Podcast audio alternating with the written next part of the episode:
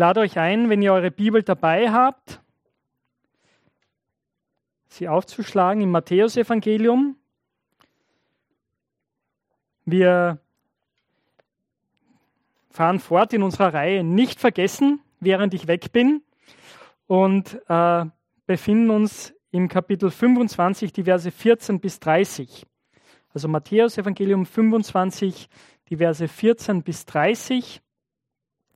Falls ihr eine App verwendet, dorthin oder eure Bibel aufschlagen.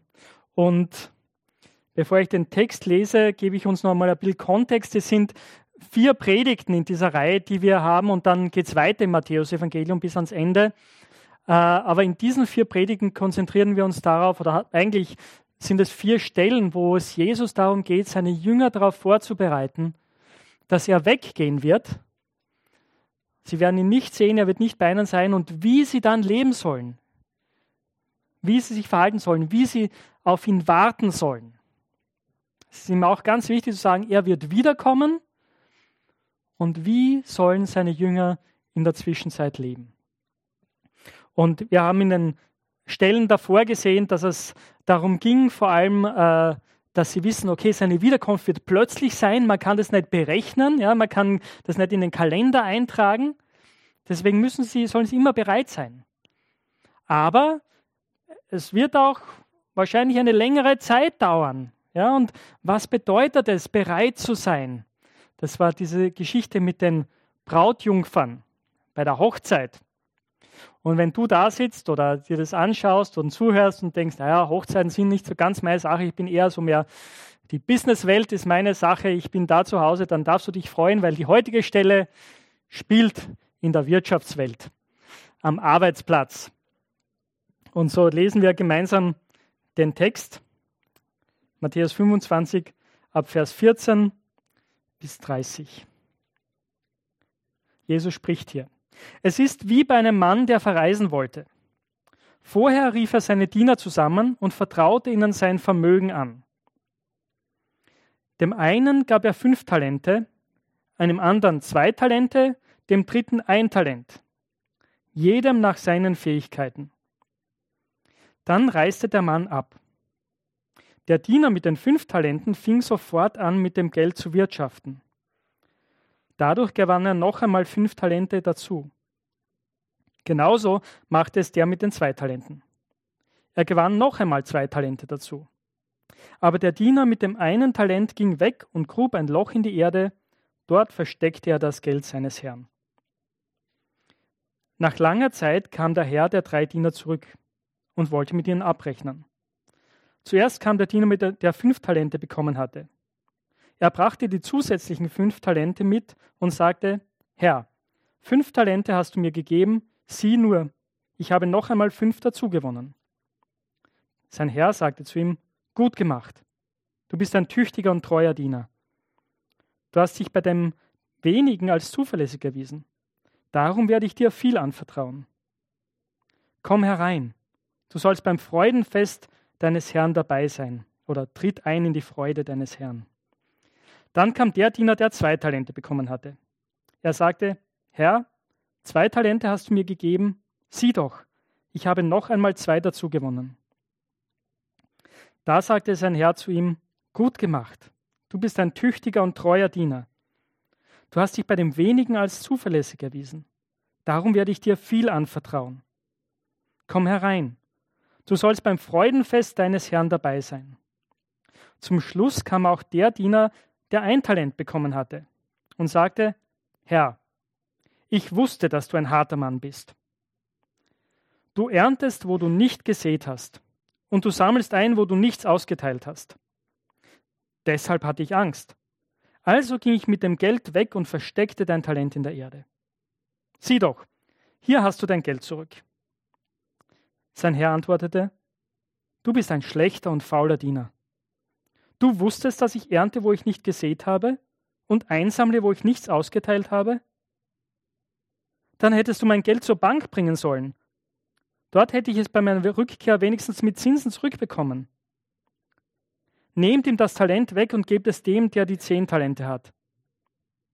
Denn wer etwas hat, dem wird noch viel mehr gegeben werden. er bekommt mehr als genug. Doch wer nichts hat, dem wird auch das noch weggenommen werden, was er hat. Werft diesen nichtsnutzigen Diener hinaus in die Finsternis. Dort gibt es nur Heulen und Zähneklappern. Herr unser Gott, wir danken dir, dass wir dein Wort in unseren Händen halten. Herr, bitte nimm du unser Leben in deine Hände. Und wirke du in uns, damit wir zu deiner Ehre leben. Amen. Nicht vergessen, während ich weg bin. Ja, muss nur schauen, dass ich. Genau. Nicht vergessen, während ich weg bin, nutze die Möglichkeiten, die Jesus dir gibt. Das ist der Titel, unter den ich die Predigt heute stellen möchte. Nutze die Möglichkeiten, die Jesus dir gibt. Wenn Jesus in den vorigen Geschichten darauf eingegangen ist, eben, dass es lange Zeit dauern kann, bis er wiederkommt, dass äh, es sehr unerwartet sein wird, wenn er wiederkommt, so redet er hier in dieser Geschichte, in diesem Gleichnis darüber, wie, wie seine Jünger die Zeit des Wartens verbringen sollen. Und es wird klar in dieser Geschichte, dass es nicht ein Warten und Händefalten ist, gell, wo man in einer Ecke sitzt, sondern dass es ein aktives Warten ist das Jesus von seinen Jüngern erwartet. Wir können zur nächsten Folie gehen und die lassen wir dann oben die meiste Zeit. Ähm, wir werden uns den Abschnitt in zwei Abschnitten anschauen. Nutze die Möglichkeiten, zuerst der Auftrag und die Möglichkeiten, damit umzugehen, sind die Verse 14 bis 18. Dann die Abrechnung und die Konsequenzen, die zu erwarten sind. Das sind die Verse 19 bis 31. Und dann schauen wir uns noch Handeln und Haltung an bei diesen Leuten, die hier vorkommen in dem Gleichnis.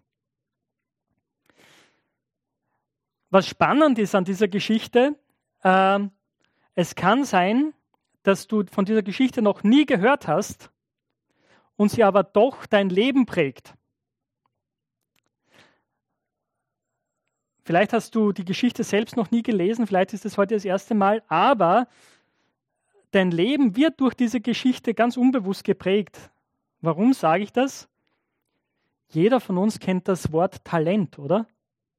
Das ist in unserem allgemeinen Sprachgebrauch. Und wir haben das Wort in unserer Sprache wegen dieser Geschichte. Die wenigsten Leute wissen das. Ähm, jeder von uns, oder, denkt immer wieder mal drüber nach, ja, was habe ich für Talente, was kann ich gut, was mache ich gern? Das ist eine ganz, ganz wichtige Frage. Wenn wir über unser Leben nachdenken, über unsere Fähigkeiten, über das, was wir gerne machen.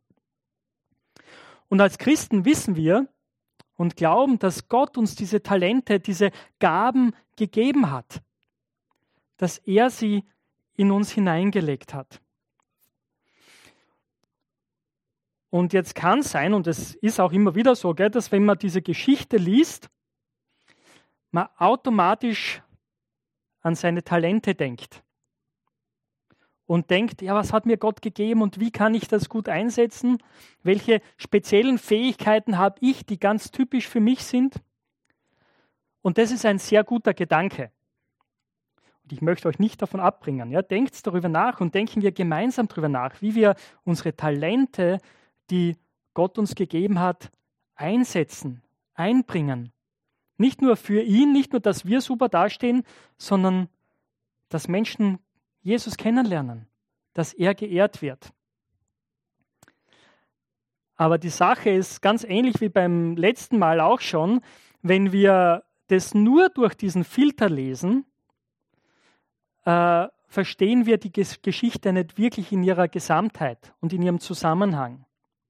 Also wenn wir es, das jetzt lesen und sagen, aha, hier steht das Wort Talent, ja, da geht es um meine Talente. Okay, dann schränken wir die Bedeutung der Geschichte ein bisschen ein und wir werden gleich verstehen, wie ich das meine, wenn wir uns jetzt diesen ersten Abschnitt miteinander anschauen. Eben Jesus erzählt diese Geschichte und die, das Setting ist die Wirtschaftswelt. äh, es gibt einen, vielleicht ist es ein Großgrundbesitzer, vielleicht ist es ein Firmeneigentümer, gell? das wissen wir nicht genau, es ist ein, ein Mann, der auf Reisen geht, der unterwegs sein wird, lange Zeit, wie wir dann lesen später, und er übergibt seinen Besitz seinen Dienern. Wörtlich steht hier auch Sklaven. Aber Sklaven in der damaligen Welt hatten ganz unterschiedliche Rollen. Und es gab durchaus auch Sklaven, die echt die Geschäftsleiter waren. Und so müssen wir diese drei hier verstehen. Das waren Diener, denen der Eigentümer vertraut hat, in die er großes Vertrauen hat sogar. So großes Vertrauen, dass er sein Eigentum unter ihnen aufteilt. Dass er jedem von ihnen Anteile an seinem Eigentum gibt. Und da kommen jetzt eben die Talente ins Spiel. Gell? Eben, es heißt hier in Vers ähm, 15, dem einen gab er fünf Talente, dem anderen zwei Talente und dem dritten ein Talent.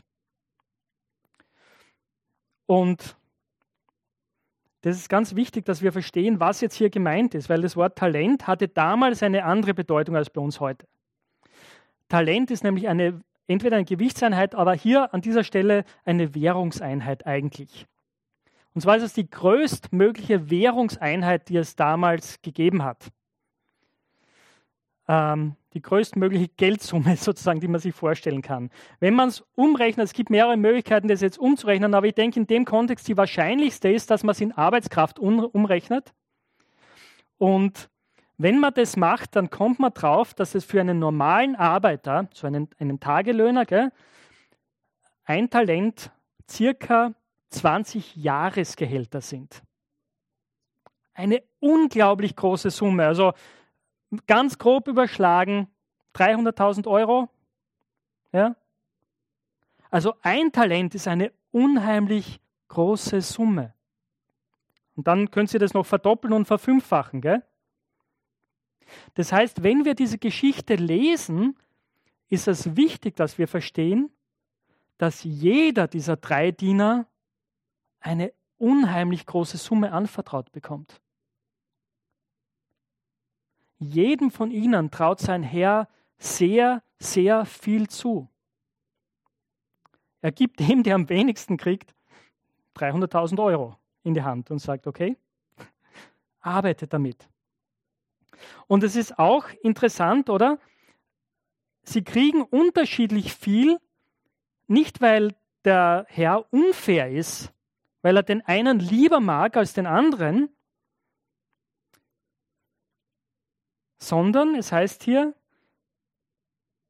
vorher, er rief seine Diener zusammen und vertraute ihnen sein Vermögen an. Dem einen gab er fünf Talente, einem anderen zwei Talente, auf einen dritten ein, ein Talent. Jedem nach seinen Fähigkeiten. Das heißt, dieser Herr schätzt, kann seine Mitarbeiter gut einschätzen und er weiß, womit sie gut umgehen können. Wie viel Verantwortung sie haben können. Und das ist auch wichtig für uns, oder? Jetzt komme ich doch ein bisschen zu den Talenten, weil manchmal schauen wir uns an und denken, ja, es gibt andere, die können so viele Dinge so viel besser als ich. Also wenn ich mir unsere Musikerinnen und Musiker hier vorne anschaue, oft, gell, dann denke ich mir, boah, so möchte ich spielen können, so möchte ich singen können, so möchte ich sein. Und uns allen geht es, oder? Mit anderen, oft schauen wir andere an und denken, die haben so viel mehr als ich vielleicht auch so viel mehr Finanzen als ich.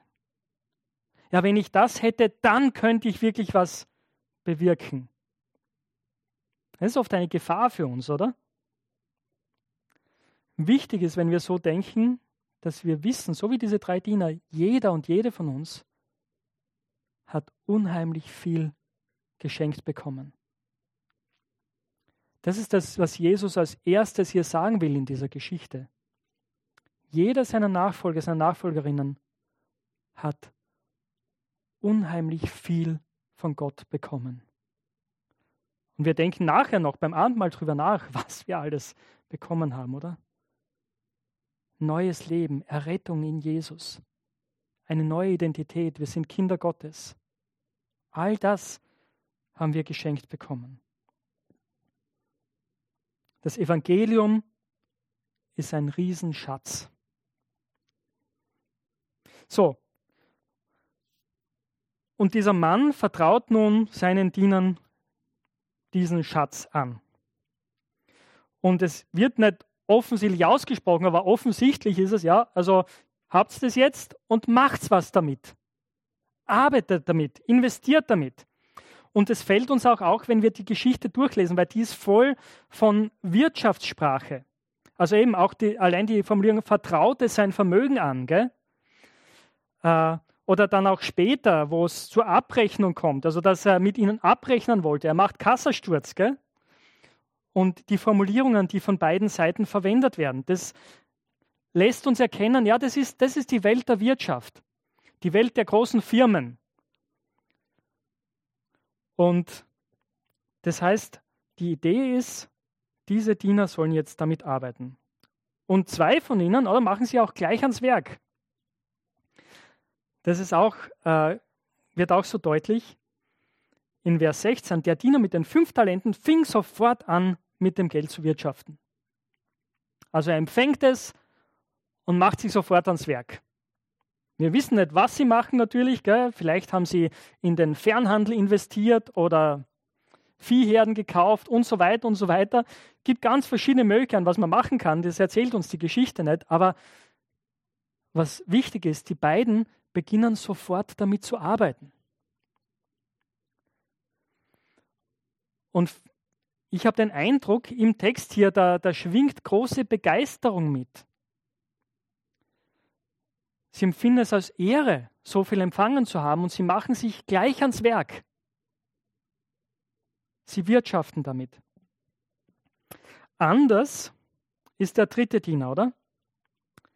Aber der Diener mit dem einen Talent ging weg, grub ein Loch in die Erde und dort versteckte er das Geld seines Herrn. Er verwahrte sicher, oder? Also kann dem Talent jetzt nichts passieren. Ich meine, die anderen gehen Risiken ein, wirklich, oder? Das könnte könnt schief gehen. Wenn du Geld investiert, vielleicht ist es euch schon mal passiert, äh, erinnert euch vielleicht noch an die Meindelbank oder andere Sachen, ja, wo Leute Geld investiert haben und es war dann weg. Da ist ein Risiko daran, mit dem Geld zu wirtschaften. Und der dritte geht auf Nummer sicher, oder? Er vergräbt es in einem Loch an einem geheimen Ort, deckt es zu, niemand weiß davon. Allerdings weiß auch nicht, was er danach macht, oder? Meine, irgendwie er lebt sein Leben und geht seiner, seinem Privatvergnügen nach. Auf der Playstation oder was auch immer. Ich weiß nicht, was er macht. Die anderen arbeiten und sind dran, das Geld zu vermehren. Vom dritten wissen wir nicht, was er tut mit seiner Zeit. Und es dauert lange Zeit. Und das ist auch ein wichtiger Punkt, der kommt in allen Geschichten vor. Dass Jesus sagt immer wieder, stellt euch darauf ein, es kann lange dauern, bis ich wiederkommen werde. Und es ist so diese Spannung, in die wir halt leben, oder? Es kann jederzeit passieren, aber es kann auch lange Zeit dauern. Und beides müssen wir als Christen festhalten. Aber nach langer Zeit kommt der Herr der drei Diener zurück. Und die Zeit der Abrechnung ist da. Er will schauen, was haben sie mit den ihnen anvertrauten Finanzen gemacht. Und so kommen sie der Reihe nach. Zunächst der, der fünf bekommen hat, und er brachte die zusätzlichen fünf Talente mit und sagte, Herr, deine fünf Talente hast du mir gegeben, siehe nur, ich habe noch einmal fünf dazu gewonnen. Er schlägt die Kassenbücher auf und zeigt seinem Herrn und, oder, da ist, er ist stolz drauf, denke ich schon, gell? und ist froh und, und freut sich drüber. Und sein Herr freut sich auch drüber, oder? Sein Herr ist begeistert. Also sieht, wie gut dieser Diener gewirtschaftet hat. Und es gibt eine Belohnung für ihn. Und das ist auch ganz spannend in der Geschichte, was nämlich die Belohnung ist. Weil manchmal denken wir, oder, also unsere Arbeit echt ist hart und wir, wir, wir werfen uns rein und wir geben uns hin und, und setzen uns ein, gell? Und dann sind wir froh, wenn es vorbei ist. Endlich ausruhen. Und eben, das kennen, kennen wir auch, oder? Das endlich die Pension. Aber sehen wir, was die Belohnung hier ist für den Diener? Schauen wir noch mal rein. Du hast dich bei vielem, äh, bei wenigen, du hast dich bei wenigen als zuverlässig erwiesen, darum werde ich dir viel anvertrauen. Komm herein, du sollst beim Freudenfest deines Herrn dabei sein. Das ist der Vers 21 und es kommt im Vers 23 dann auch noch einmal beim zweiten Diener. Bei beiden Dienern, bei beiden ersten Dienern ist eigentlich das ist fast wortwörtlich das Gleiche. Zweimal, gell? Ähm, die Belohnung ist zweifach, oder? Zum einen sagt der Herr, ich habe dir weniges anvertraut. Ja, genau, weniges, oder? Wie 300.000 mal, mal 5 in dem Fall. Äh, eineinhalb Millionen, bin ich richtig? Ja? Weniges. Wow. Du sollst über vieles gesetzt werden. Er kriegt noch mehr Verantwortung. Und wenn wir das jetzt natürlich übertragen auf das Wiederkommen Jesu, auf die neue Schöpfung, ähm, irgendwie habe ich den Eindruck, ich habe keine Ahnung, wie das sein wird, aber es schaut so aus, als gäbe es dort etwas für uns zu tun. Als würden wir nicht die ganze Zeit irgendwie auf der Couch herumhängen, sondern als gäbe es da etwas zu tun. Und das wird gut sein. Ähm, und das Zweite ist natürlich, komm herein in die Freude deines Herrn, zum Freudenfest. Du bist zu einem Freudenfest eingeladen. Also Verantwortung und Party. Beides. Beides ist die Belohnung. Genauso ist es beim zweiten Diener. Und das ist auch ganz, ganz wichtig, oder? Weil erinnert euch dran, der erste hat fünf gekriegt, der zweite hat zwei gekriegt. Beide haben die Summen verdoppelt. Jetzt könnte man, wenn man das liest, können wir meinen, ja, der Herr hätte auch sagen können, gell, also der Chef hätte sagen können, naja, schau, der eine hat fünf Talente reingebracht, du nur zwei, ist ein bisschen, bisschen schwach. Du kannst zwar auch reinkommen, aber kriegst weniger. Na, die Belohnung ist genau die gleiche, oder? Weil dieser Herr, es geht ihm nicht um absolute Summen, es geht ihm um etwas anderes. Es geht ihm auch nicht darum, eigentlich, glaube ich, glaube ich, um die Verdoppelung. Ich meine, das ist toll und schön, aber worum geht es ihm eigentlich? Ist euch aufgefallen, wie er die Diener anspricht? Du tüchtiger und treuer Diener. Oder du guter und treuer Diener. Er sagt, bravo, super gemacht. Du tüchtiger und treuer Diener. Diese beiden Diener waren treu.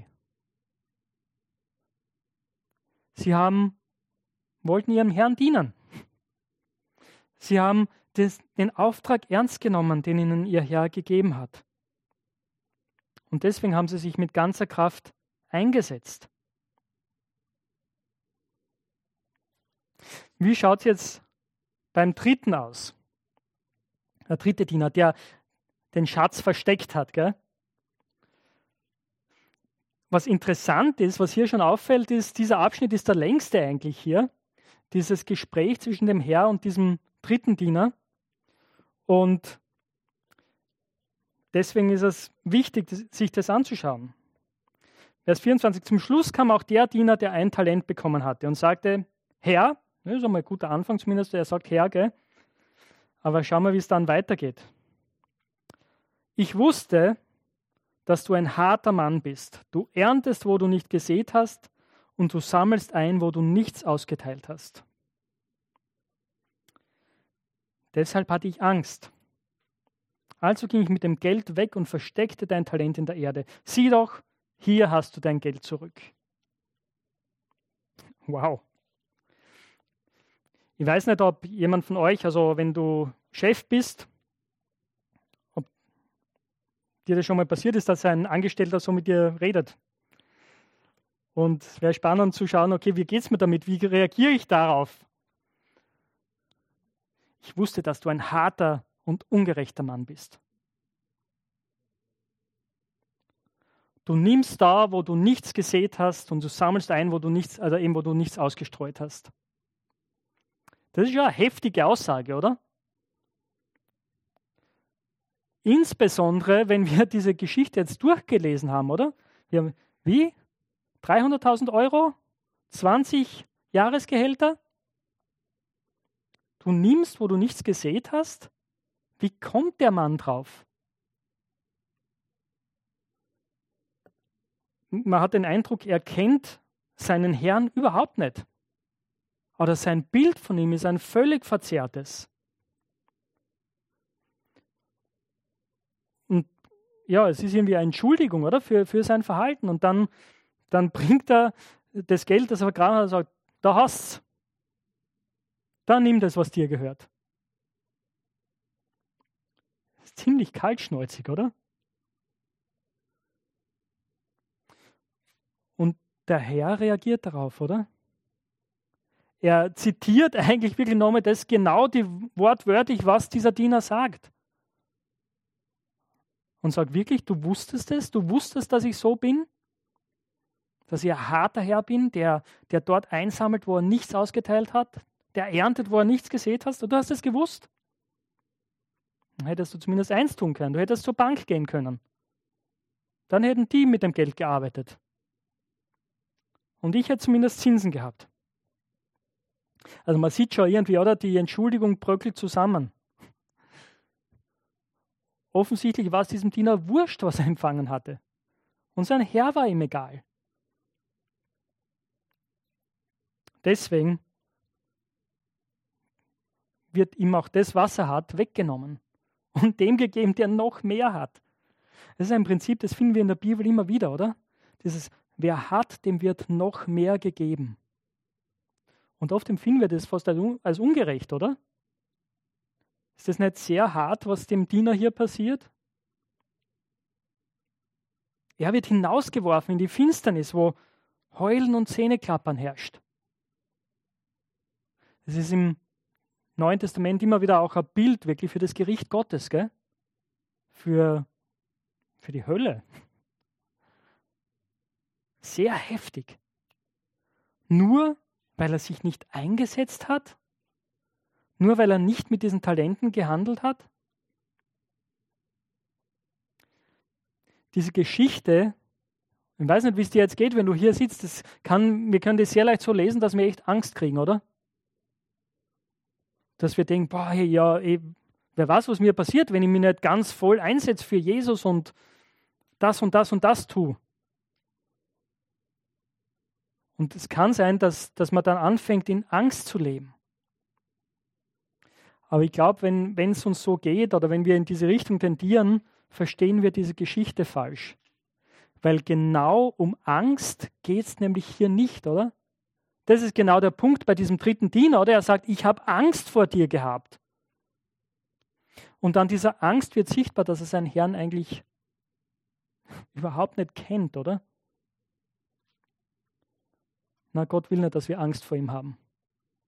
Dass wir aus Angst heraus handeln. Und denken, okay, wir müssen ganz, ganz viel tun, nur damit wir nicht bestraft werden. Das wäre falsches Denken, oder? Na, das Gleichnis will vielmehr vermitteln diese Begeisterung und Freude der ersten beiden Diener. Die Freude darüber, dass sie so viel empfangen haben, dass ihr Herr ihnen so viel zutraut und sie sich deswegen einsetzen, mit ganzer Begeisterung und auch Risiken eingehen. Das soll unser Handeln prägen. Und diese, dieses Handeln kann nur aus einer Haltung kommen, die sagt, na, ich bin bei Gott sicher. Ich weiß, dass der Herr, der mich berufen hat, mich liebt. Ich weiß, dass er mich sicher hält dass er mich nicht fallen lässt. Und deswegen kann ich den Mut haben, Risiken einzugehen, auch in meinem Glaubensleben, oder? In meinem Einsatz für ihn. Deswegen kann ich das, was er mir gegeben hat, einsetzen und damit wirtschaften. Mit meinen Talenten, die er mir gegeben hat, mit meinen Finanzen, die er mir gegeben hat, mit meinen Kräften mit dem Evangelium, das er uns anvertraut hat. Dieser guten Botschaft. Ich darf Risiken eingehen. In dem Wissen, dass er mich hält, weil er ein guter Herr ist. Das ist der Punkt auch, den Jesus auch hier vermitteln will. Er ist kein harter, ungerechter Herr, er ist ein guter Herr, der sich freut über uns und der uns dann einladen wird, eines Tages zu sagen wird, mit wenigem seid ihr treu gewesen. Jetzt wird euch vieles anvertraut. Tretet ein in die Freude eures Herrn, in das Freudenfest. Das heißt, dieses Gleichnis, wenn wir es lesen, soll nun in uns Zuversicht und Mut bewirken und nicht Angst.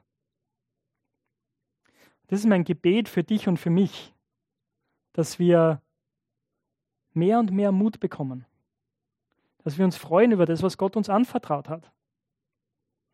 Und dass wir sagen, okay, Herr, wie kann ich das, was ich habe, wer ich bin, wie kann ich das einsetzen für dich, damit andere Menschen dich kennenlernen.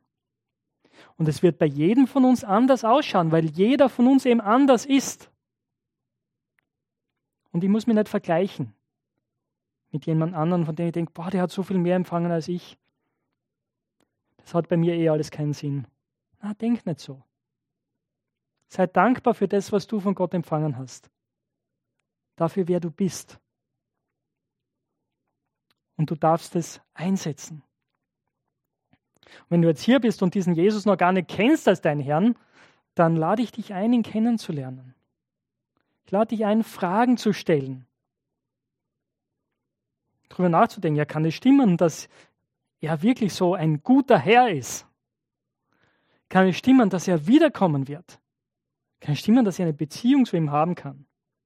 vielleicht bist du mit einem anderen Freund, einer Freundin hier, die Christen sind, dann red mit denen drüber, wie sie das erleben.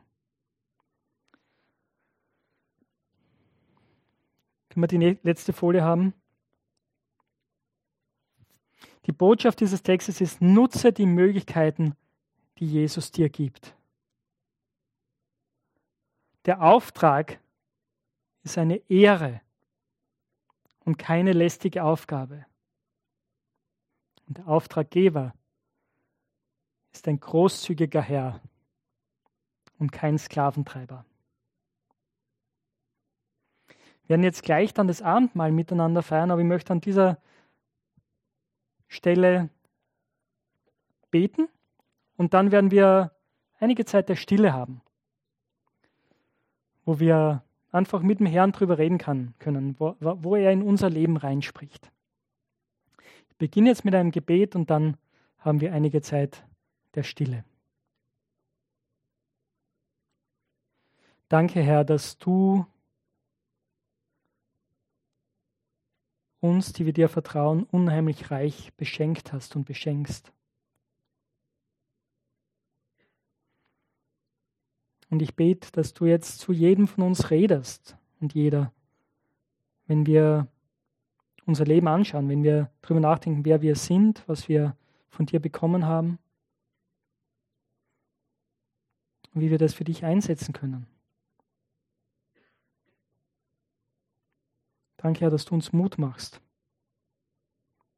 Danke, dass du kein harter Herr bist, kein Sklaventreiber, sondern unser guter Vater, der uns liebt und von dem alle guten Gaben kommen. Danke, Herr, dass du uns jetzt begegnen willst in dieser Zeit der Stille. Amen.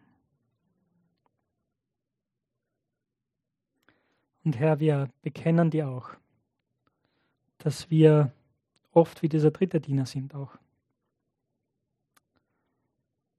Dass wir sagen, ja, hey, ist mir egal. Ich habe mein eigenes Leben zu leben. Herr, vergib uns dort, wo wir so handeln. Wir wollen umkehren zu dir und wir wollen sagen, Herr, nimm unser Leben. Wir wollen es zu deiner Ehre leben. Amen.